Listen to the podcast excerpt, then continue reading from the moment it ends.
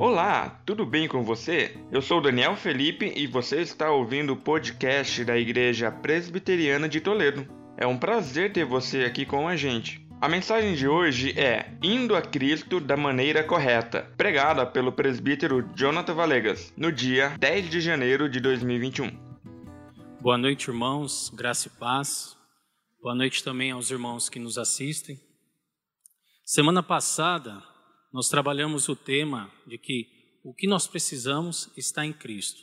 O que você necessita está em Cristo. Vimos que aquilo que o homem precisa, aquilo que o homem necessita, o mundo não consegue oferecer. Vimos que o mundo oferece para nós dor, morte, angústia, o mundo nos oferece dúvidas, o mundo nos oferece apenas aquilo que nos perturba ou aquilo que nos destrói. Né?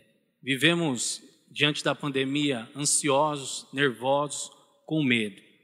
Então, domingo passado podemos ver que em Cristo há socorro.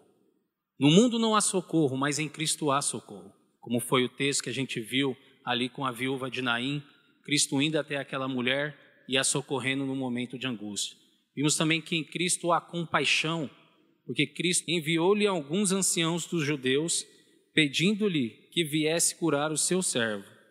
Estes, chegando-se a Jesus, com instância lhe suplicaram, dizendo: Ele é digno que faças isto, porque é amigo do nosso povo, e ele mesmo nos edificou a sinagoga. Então Jesus foi com eles.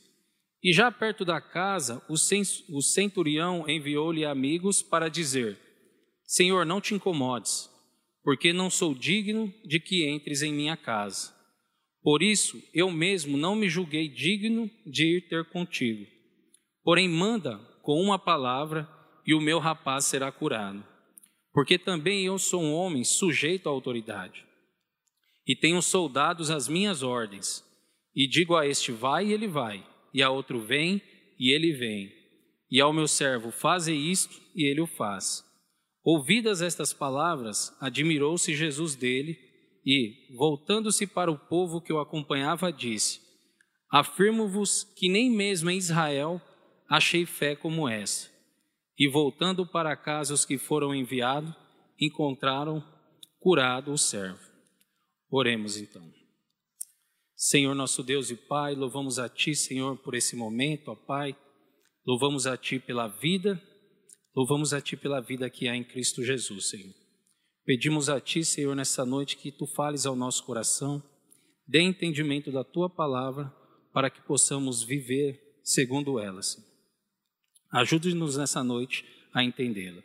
É o que eu lhe peço, em nome de Jesus. Amém. Então, Lucas inicia o capítulo 7, dizendo assim: Tendo Jesus concluído todas as palavras dirigidas ao povo, entrou em Cafarnaum. De que palavra que Lucas está falando? Quais foram essas palavras que Jesus concluíra? Se você vê na sua Bíblia, na narrativa anterior, são as palavras que Jesus diz no sermão que é conhecido como o Sermão do Monte, ou o Sermão das Bem-aventuranças, ao qual Cristo, ali nas planícies perto do Mar da Galileia, ele vai ali e pronuncia esse sermão fantástico, do qual nós conhecemos bem. E após esse sermão, é dito que ele entra em Cafarnaum. Então, Cafarnaum é uma cidade a noroeste do Mar da Galileia, é uma cidade importante que nós vamos ver, porque há um centurião ali, e isso diz que ela é importante, mas não apenas isso.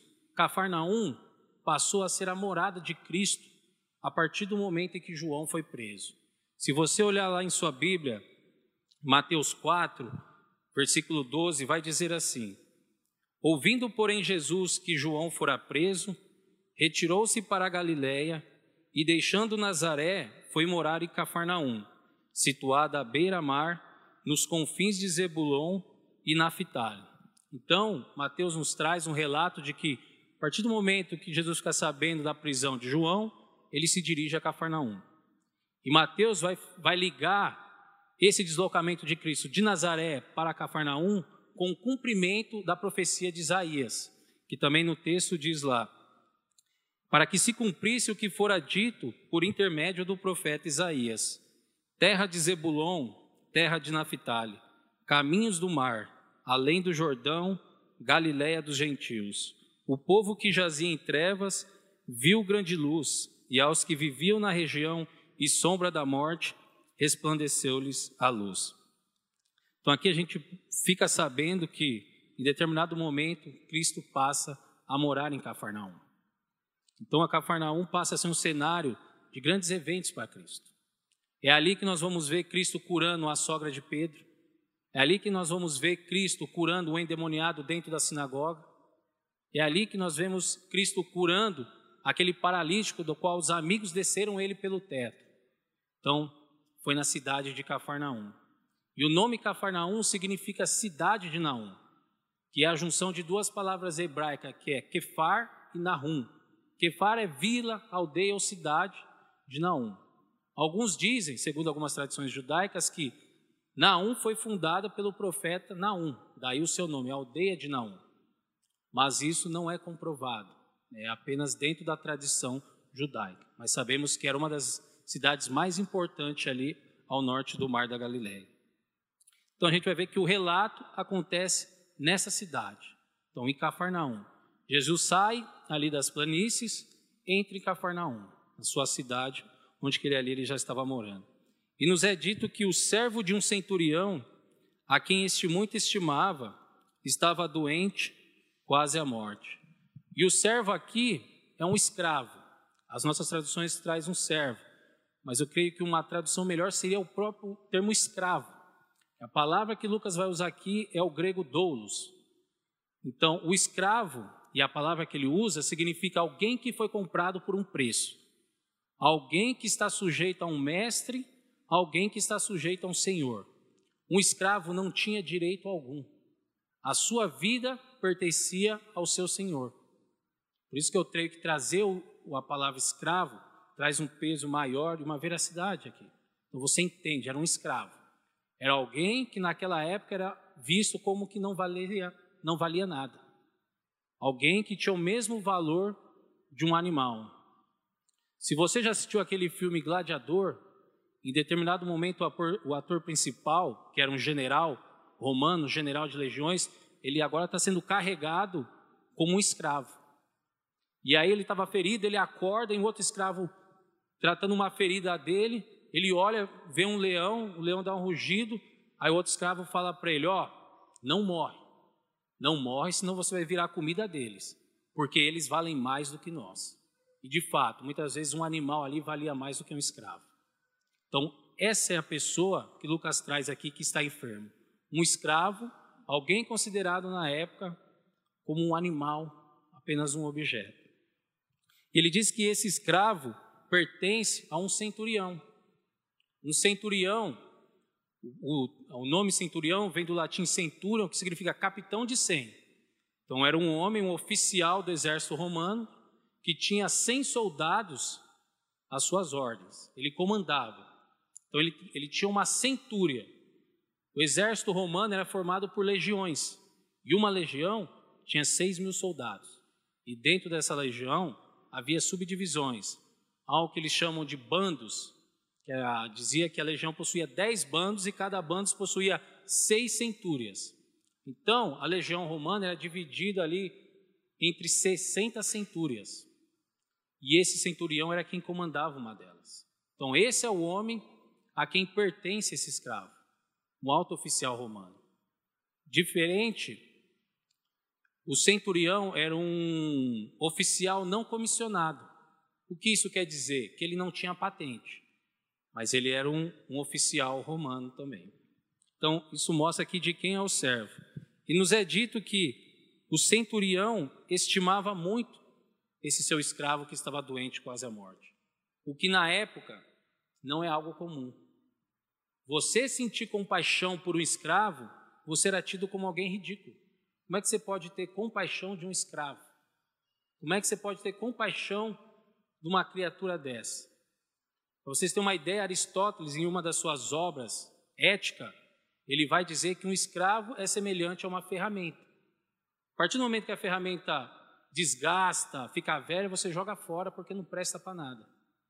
É assim que era tratado um escravo. Alguém que era uma ferramenta, em determinado momento você joga fora, como você desfaz de algum objeto. Já um escritor romano, Catão, ele dizia lá em sua obra da agricultura, se eu não me engano, no capítulo 59, ele fala um pouco sobre os escravos. E ele vai dizer que o escravo só difere de um animal e de uma carroça porque ele fala. A única diferença de um escravo para um animal, para um cachorro, para um porco e para uma carroça é que ele fala. Essa é a única diferença. Então aí você vê o valor que era dado a um escravo. Então a gente vê que esse centurião era um homem diferente, porque ele sentiu compaixão por esse escravo, algo que era incomum na época que ele vivia. Sentir compaixão aqui não era algo bonito. Então ele poderia ser ridicularizado, ofendido porque tinha estima por um escravo. E o texto continua aqui, diz que, tendo ouvido falar a respeito de Jesus, enviou-lhes alguns anciãos dos judeus, pedindo-lhe que viesse a curar o seu servo. Então ele, com todo o seu poder, com toda a sua riqueza que ele tinha também, não conseguiu resolver o problema de enfermidade do seu escravo. Então, em determinado momento, ele ouve falar de Cristo. E pelo relato que a gente vê que era um homem religioso. E vai, nós vamos ver que ele construiu uma sinagoga. Então diz ali que ele ouve falar de Jesus, ouve falar a respeito de, de Jesus e envia ancião dos judeus. Algo interessante aqui. Ele envia judeus. Um gentil enviando judeus. E o judeu indo a favor desse. Se você vai na história, você ver que o judeu ele odiava o romano porque ele estava sob o domínio romano. E aqui é um oficial romano. Então, vê que aqui havia uma amizade. Havia uma amizade entre o centurião e alguns anciãos aqui. Então, ele envia esse. Ancião aqui, Lucas traz a palavra presbíteros, ou presbúteros. Então, indica que eram oficiais. Eram provavelmente oficiais civis, não faziam parte da sinagoga, oficiais da sinagoga, ou sacerdotes, porque quando é para ser para oficiais da sinagoga, Lucas vai utilizar outra palavra, se não me engano, acrônio. Então aqui ele usa presbíteros. Então, ele envia uma, uma delegação para que falasse com Cristo. No Evangelho de Mateus, vamos ter um relato também dessa situação. E alguns podem achar que há uma contradição. Por quê? Porque no Evangelho de Mateus, Mateus não vai dizer que os servos foram ter com Cristo, vai dizer que o próprio centurião esteve com Cristo. Vai dizer lá que o centurião chegou a Cristo e pediu para que ajudasse. Alguns vão falar, ó, a contradição. Por que, que um texto diz que, Jesus, que o centurião enviou homens para que fossem ali rogar por ele, e no texto de Mateus está dizendo que ele foi? Não há contradição. Porque assim, quando você enviava delegados ou uma comitiva, elas te representavam. Então, quando Mateus escreve, ele escreve de uma maneira geral. Ele entende como aquela comitiva sendo o próprio centurião. Isso era normal atribuir. Então, a comitiva vai e ele os tem como o próprio centurião. Por isso, não há discordância. É apenas forma diferente que eles escrevem e que eles relatam ali. Então, ele via os anciãos para que pedisse para que Jesus viesse a curar o seu servo. Então, um oficial romano vai ali e pede para um judeu ajuda para que viesse a curar o seu escravo. Algo inusitado. Um judeu ajudando um romano e um gentil. Né? E o texto continua. Esses, chegando a Jesus, com instância, lhe suplicaram, dizendo: Ele é digno que façam isto, porque é amigo do nosso povo e ele mesmo nos edificou a sinagoga. O mais impressionante é que o testemunho daqueles homens que foram enviados é positivo. Ó, ele é digno, Senhor. Ele é digno. Ele é digno que o Senhor ajude, porque ele, ele até nos edificou uma sinagoga. Ele é um homem que tem zelo pelo nosso povo. Então é digno que ele faça. Pode ser que eles tivessem em mente que Cristo também tinha um preconceito em relação ao gentil que eles tinham. Mas Jesus não tinha esse tipo de preconceito. Mas mesmo assim eles relatam ao Senhor: Ele é digno que o Senhor o cura. Ele é digno que o Senhor vá, porque ele tem ajudado o nosso povo. Até edificou uma sinagoga. Por isso que eu disse: era um homem religioso. Não ia construir uma sinagoga apenas por construir. Nós vamos ver aqui que é um homem diferente. É um homem que sente compaixão pelo escravo. É um homem que pede ajuda. Um oficial pedindo ajuda para aquele que era tido como um homem comum. Então Jesus, continua o texto, foi com eles. Então Jesus ouve o relato e vai, vai ali com eles. E é dito que já perto da casa, o centurião enviou-lhes amigos para lhe dizer: Senhor, não te incomodes, porque não sou digno de que entres à minha casa. Então Jesus se dirige até a casa do centurião, para ir lá para quê? Com o propósito de curar. E aqui outra situação inusitada e fantástica, que o centurião manda alguém correr lá para Jesus, que ele pede para Jesus vir, e depois ele, como Jesus estava sempre ocupado, ele pode ter pensado, não, eu vou tirar o mestre, eu vou tirar ele das suas atividades. Ele tem feito tanto bem, por que, que eu vou trazer ele até aqui para ele só servir a mim enquanto ele está servindo outras pessoas? Não, vai lá e peça que ele não venha. Ou ele estava pensando segundo o costume judeu, de que não era lícito um judeu entrar na casa de um gentil. Quando Pedro vai para a casa de Cornélio, que também era um centurião, ele diz: Ó, vós bem sabeis que não é lícito que um judeu adentre a casa de um gentil. Então, ele pode ser que ele sabia disso. E ele se vê ali indigno. Senhor, não te incomodes, porque não sou digno de que entres na minha casa. Um oficial romano, que tem ali cem homens ao seu comando, e é dito que o centurião era espinha dorsal do exército romano, alguém de autoridade, alguém que comandava, dizendo: Eu não sou digno, eu não sou digno de que tu entres à minha casa. O romano era alguém extremamente orgulhoso, o romano era alguém extremamente soberbo. Então, dizer isso aqui você vê, é diferente.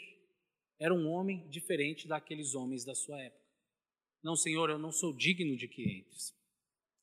E ele continua: Por isso, eu mesmo não me julguei digno de ir ter contigo.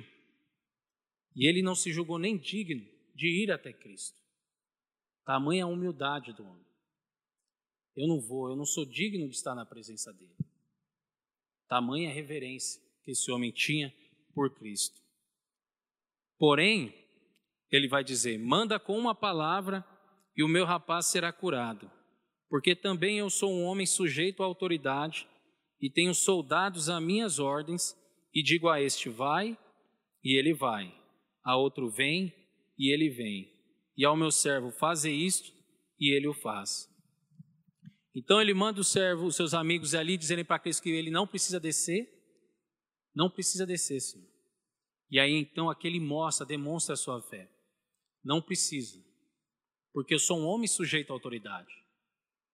Eu obedeço ordens de pessoas que estão acima de mim. Se eles mandarem eu fazer, eu vou e faço. E além disso, eu tenho um homem sujeito às minhas ordens. Eu não preciso ir fazer, basta eu mandar. Se eu mandar minha cintura fazer algo, eles fazem. Porque o que dirige eles não é a minha presença, mas a minha vontade. Se eu disser vai, eles vão. Se eu disser vem, meu servo vem. Se eu disser faz isso, ele o faz. Então ele diz para se eu sei o que é exercer autoridade, eu sei que o Senhor tem autoridade. Se ele não soubesse a autoridade de Cristo, ele não diria: diga apenas uma palavra e o meu servo seria curado. Mas ele reconhece em Cristo que há uma autoridade que ele não possui a autoridade de curar.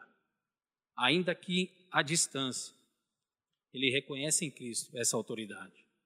E o texto vai dizer que, ouvidas essas palavras, Jesus admirou-se dele. Então, quando o centurião vem e fala isso, não precisa descer, mas basta uma palavra que o meu servo será curado, porque eu sei o que é exercer autoridade. O centurião aqui não está sendo soberbo, ele só está dizendo que ele entende o que é isso. Ele entende que Cristo era alguém que estava revestido de autoridade e que a sua vontade teria que ser cumprida, perto ou à distância. Então Lucas nos relata que Jesus admirou-se dele. Admirou-se. Mas você pode dizer, ah, mas é comum se admirar. Não para Cristo. Para Cristo não é.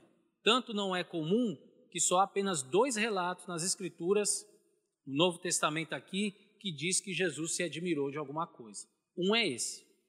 Um é com o centurião. E o outro é da incredulidade de Nazaré. Como está lá em Marcos 6,6. Ali Jesus se admira com tamanha incredulidade.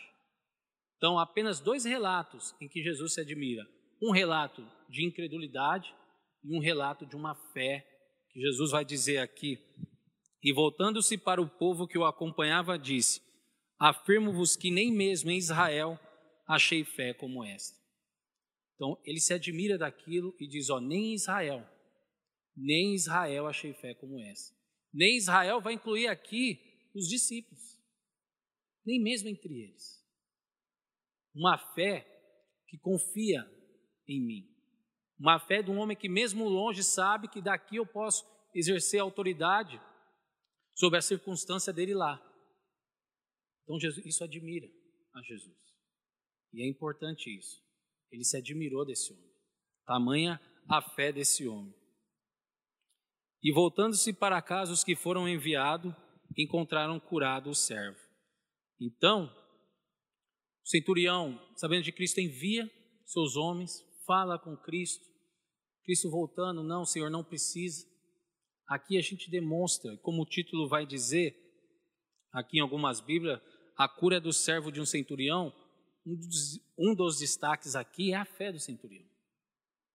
E a fé dele é demonstrada através de três pontos que a gente vai tratar aqui. Então ele reconhece em Cristo a autoridade. A autoridade. Ele ouviu falar e ele reconheceu. Ele não ouviu falar tanto quanto nós ouvimos hoje. Hoje nós temos a Bíblia organizada, os relatos organizados. Ouvimos falar de muitas das proezas que Cristo, que Cristo fez, dos seus milagres, da sua autoridade. Mas muitas vezes não reconhecemos a autoridade de Cristo. Não vamos a Cristo como esse homem, reconhecendo que ele tem autoridade que ele tem poder. Não reconhecemos. Então imagine a felicidade daqueles quando voltam para casa e é dito que o servo estava curado. No relato de Mateus, ele vai dizer: Vai lá e seja feito conforme a tua fé. E eles chegam lá, aquele servo é curado. Jesus, lá em Mateus, vai dizer que muitos virão do Oriente do Ocidente e sentarão à mesa com Abraão, Isaac e Jacó. Mas muitos que são de Israel serão jogados para fora. Ele faz esse paralelo. Então esse relato aqui de Lucas, ele traz esse homem se apresentando a Cristo de uma maneira que a gente deve observar. Que a gente deve ir a Cristo de uma maneira apropriada. Sabemos que em Cristo há socorro, sabemos que em Cristo há compaixão, sabemos que em Cristo há vida, mas como vamos até Cristo? E diante disso, eu gostaria aqui de destacar, destacar três pontos olhando ao que esse homem fez, a atitude desse homem, eu queria destacar aqui três pontos dentro do texto. Então, qual a maneira correta de ir a Cristo? Como eu vou a Cristo? O primeiro ponto é em humildade, isto é, reconhecendo suas próprias limitações e fraqueza. O centurião, que era alguém acostumado a comandar, a liderar, a estar no controle da situação, em meio à enfermidade do seu escravo, a quem ele tanto amava, ele não tinha o que fazer, ele estava limitado. E mais a sua limitação não o deixou parado, porque ele deve ter procurado antes de Cristo outras soluções. Deve ter chamado médicos, deve ter procurado. Mas quando ele ouve falar de Cristo, ele vai até Cristo. Ele vai até Cristo pedir socorro mostrando ali toda a sua humildade. Um oficial romano vai até um judeu ali, alguém tido, como muitos, como alguém desprezível. Havia essa rixa entre romano e judeu. O judeu odiava o romano, o romano odiava o judeu. O antissemitismo não é novo. O antissemitismo não começa com Hitler, ele desde lá atrás. Havia essa briga. Né? Então, mas mesmo assim, ele vai até Jesus, ouve e deixa o seu cargo, deixa todo o seu status, mas vai até Cristo. Porque ele tem humildade de reconhecer que eu não posso fazer nada, mas há alguém que pode e eu vou mandar alguém lá falar com ele. Então, quando nós vamos a Cristo, nós precisamos ter humildade. Nós não podemos ir com soberba. A palavra de Deus diz que, ainda que o Senhor é excelso, atenta todavia para o humilde, mas o soberbo conhece de longe. Se há uma coisa que Deus odeia, é a soberba e a arrogância. Aqueles que vão a Cristo em humildade, Ele atende, mas aqueles que vão em soberba e arrogância, Ele despreza. Há dois exemplos na cruz: um é soberbo e o outro é humilde. Ah, se você tem poder, desce da cruz, se salve e salve a gente. É, se você tem poder, o que você está fazendo aí? E o outro vai dizer: nós é justo que nós estamos aqui. É justo, mas não ele. Senhor, lembra-te de mim quando entrares no teu reino. O que foi humilde, para esse o Senhor atentou, mas para o arrogante não. Então, quando nós vamos a Cristo, temos que ir sempre em humildade, lembrando que a arrogância, o orgulho é algo desprezível a Deus. Então, vamos a Cristo sempre em humildade. E o segundo ponto aí, em referência, em reverência, isto é, em respeito profundo em função das virtudes e qualidades que Cristo possui. Então devemos ter reverência. Como o centurião teve reverência para com Cristo. Ele não se achou digno de ir à presença de Cristo. Não, eu não sou digno de. Ué, como assim? Tu é um oficial, tu é um centurião, tu comanda tropas do exército. Como assim você está dizendo que é indigno de estar na presença daquele homem? Que negócio é esse? Alguém podia falar. Que negócio é esse? Você está ficando maluco? Tu é um romano. Como assim? Mas ele se achou indigno. Como eu disse domingo passado, porque ali não é um simples homem. Ali é o Filho de Deus. É aquele que detém toda a autoridade, tanto na terra quanto no céu. Não é um homem comum. Então ele vê isso. Então ele fala: Senhor, eu não sou digno de estar na tua presença. Provavelmente ele construiu a sinagoga, pode ser que ele ia até a sinagoga, aprendia com os ensinos dos judeus, estava ciente da vinda do Messias, e pode ser que ele reconhecesse a Cristo como Messias, por que não? Para mostrar tão grande reverência a Cristo. Eu não sou digno de estar na presença dele. E não apenas isso, depois ele vai dizer: Eu não sou digno de recebê-lo na minha casa. Não sou digno de ir, nem mesmo de receber. Mostra a reverência que esse homem tinha. Reverência essa que muitas vezes falta para nós. Vemos a casa do Senhor sem reverência alguma. Andamos diariamente sem reverência alguma. Ah, mas ele não está aqui. Os seus olhos não vê, mas o Senhor está diante de ti toda hora. E toda hora devemos andar em reverência a Deus. E nos esquecemos. Saímos, achamos que devemos reverenciar a Deus apenas na igreja, saímos da igreja nos nossos afazeres diários. Aqui somos santos. Saímos e parecemos demônios. E às vezes até pior. Até pior que os demônios. Alguns dizem que creem e não creem. Por exemplo, o ser humano ele consegue chegar a um ponto mais fundo do que os próprios demônios. Um dos pontos que o ser humano vai além é na questão do, da incredulidade. Porque nem mesmo os, os demônios são incrédulos, eles creem. Mas o homem chega ao ponto de negar a existência de Deus. Então, ir a Cristo tem que ser em humildade e reverência, sabendo que Ele é o seu Senhor, Ele é o soberano, Ele é a majestade. Se nós vamos diante de um rei, nós vamos ali todo reverente, de uma autoridade, de um juiz, né? E parece que quando vamos orar ou vamos à igreja ou andamos reconhecendo que Cristo está diante de nós, não temos reverência. Esquecemos que ali está o Rei dos Reis, o Senhor dos Senhores. Então, para receber dos benefícios de Cristo, seu socorro, sua compaixão à vida, a necessidade de irmos a Cristo em humildade e reverência. Isso é importante e reverência a Cristo. O último ponto é o ponto 3, reconhecendo sua autoridade sobre todas as coisas.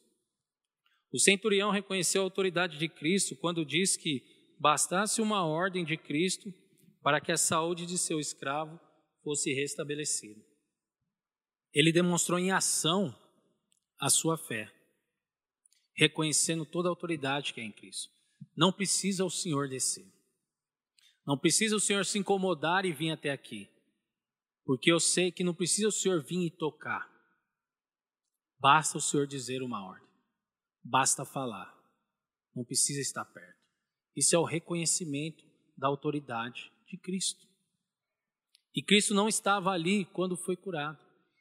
E às vezes esquecemos, por não ver, que, ah, não, o Senhor não está vendo, Ele não vai me ajudar. Isso, isso vai passar despercebido. Não reconhece a autoridade que há em Cristo. Ele não precisa estar ali materialmente para você ver. Isso você não vai ver Cristo. Você não vai ver Cristo em carne e osso aí.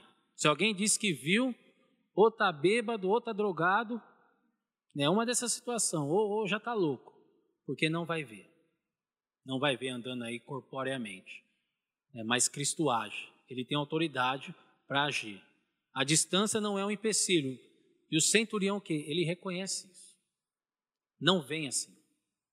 Não deixe seus afazeres, não deixa de fazer o bem ao povo para vir aqui na minha casa e me servir, não. Eu estou sendo egoísta, daí mesmo. Daí mesmo o Senhor diz, e o meu servo ficará curado. Então precisamos o quê? Reconhecer a autoridade que é em Cristo. Como esse homem que estava sujeito à autoridade, tinha autoridade sobre homens, ele fala: Eu sei o que, é isso. Às vezes a gente não sabe e não reconhece a autoridade de Cristo, porque muitas vezes nós somos rebeldes. Estamos sujeitos à autoridade, mas a autoridade diz para a gente fazer uma coisa e a gente não faz. Não, faz isso, não, não, não faço não. Está debaixo, mas não obedece. É, não obedece. Devemos então o quê? Reconhecer a autoridade que é em Cristo que foi o que ele fez. Agiu com humildade, agiu com reverência a Cristo e agiu reconhecendo que em Cristo havia autoridade. Então, que a gente possa meditar nisso e sempre lembrar que para mim é Cristo, para mim desfrutar dos benefícios que há em Cristo, eu preciso me apresentar a Ele em humildade, reverência e reconhecendo, porque senão você não vai receber. Se você for a Cristo com arrogância, saiba, você será desprezado. Porque Deus diz em Sua palavra que Ele despreza a arrogância. Ele quer o que? Humildade. Reconheça as suas fraquezas e a sua dependência de Cristo. Então vá até Cristo em humildade, vá a Cristo em reverência, sabendo, ó, você é indigno da presença. Você é indigno daquilo que você recebe, que é a salvação. Você não merecia. Aquele que acha que merece não entendeu o que a Bíblia diz. Ninguém merece. Por isso é graça. É um favor imerecido. Então devemos ter essa reverência. Eu não merecia, mas o Senhor me deu. Eu não merecia, mas o Senhor agiu por mim. Então, que possa ter reverência e que possamos reconhecer toda a sua autoridade. E que assim a gente possa caminhar sempre na presença dele, sabendo que não é apenas na igreja, mas nos nossos afazeres diários, na escola, no trabalho, no dia a dia. Devemos andar sempre em humildade, reverência e reconhecendo que em Cristo há autoridade. Amém? E essa palavra que eu queria trazer para os irmãos nessa noite, como eu falei dos benefícios que há em Cristo, queria trazer a questão de como nós nos aproximarmos em Cristo. Então, em Cristo nós encontramos socorro, nós encontramos compaixão e vida. E nós vamos a Ele com humildade, reverência e reconhecendo todas, toda a Sua autoridade. Então, eu vou estar orando, estarei passando por Douglas, dar o aviso e encerrando. Então, oremos. Senhor nosso Deus e Pai, louvamos a Ti, Senhor, por essa noite. Louvamos a Ti, Senhor, porque na Tua palavra há vida, na Tua palavra, Senhor, há conhecimento, na Sua palavra há direção, Senhor. Podemos ver, ó Pai, como Cristo é misericordioso, bondoso e gracioso, Pai. para aqueles que achegam a Ti, em humildade, reverência e reconhecendo, ó Pai, toda a Sua autoridade. Porque essa é a fé, Senhor. A fé faz com que o homem seja, ó Pai, humilde. A fé verdadeira, Senhor, faz com que o homem seja reverente.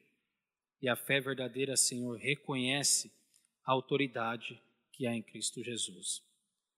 Não nos deixe, ó Pai, nem por um momento esquecer dessas verdades, Senhor. Que possamos dia a dia ser guiados segundo essa verdade, Senhor.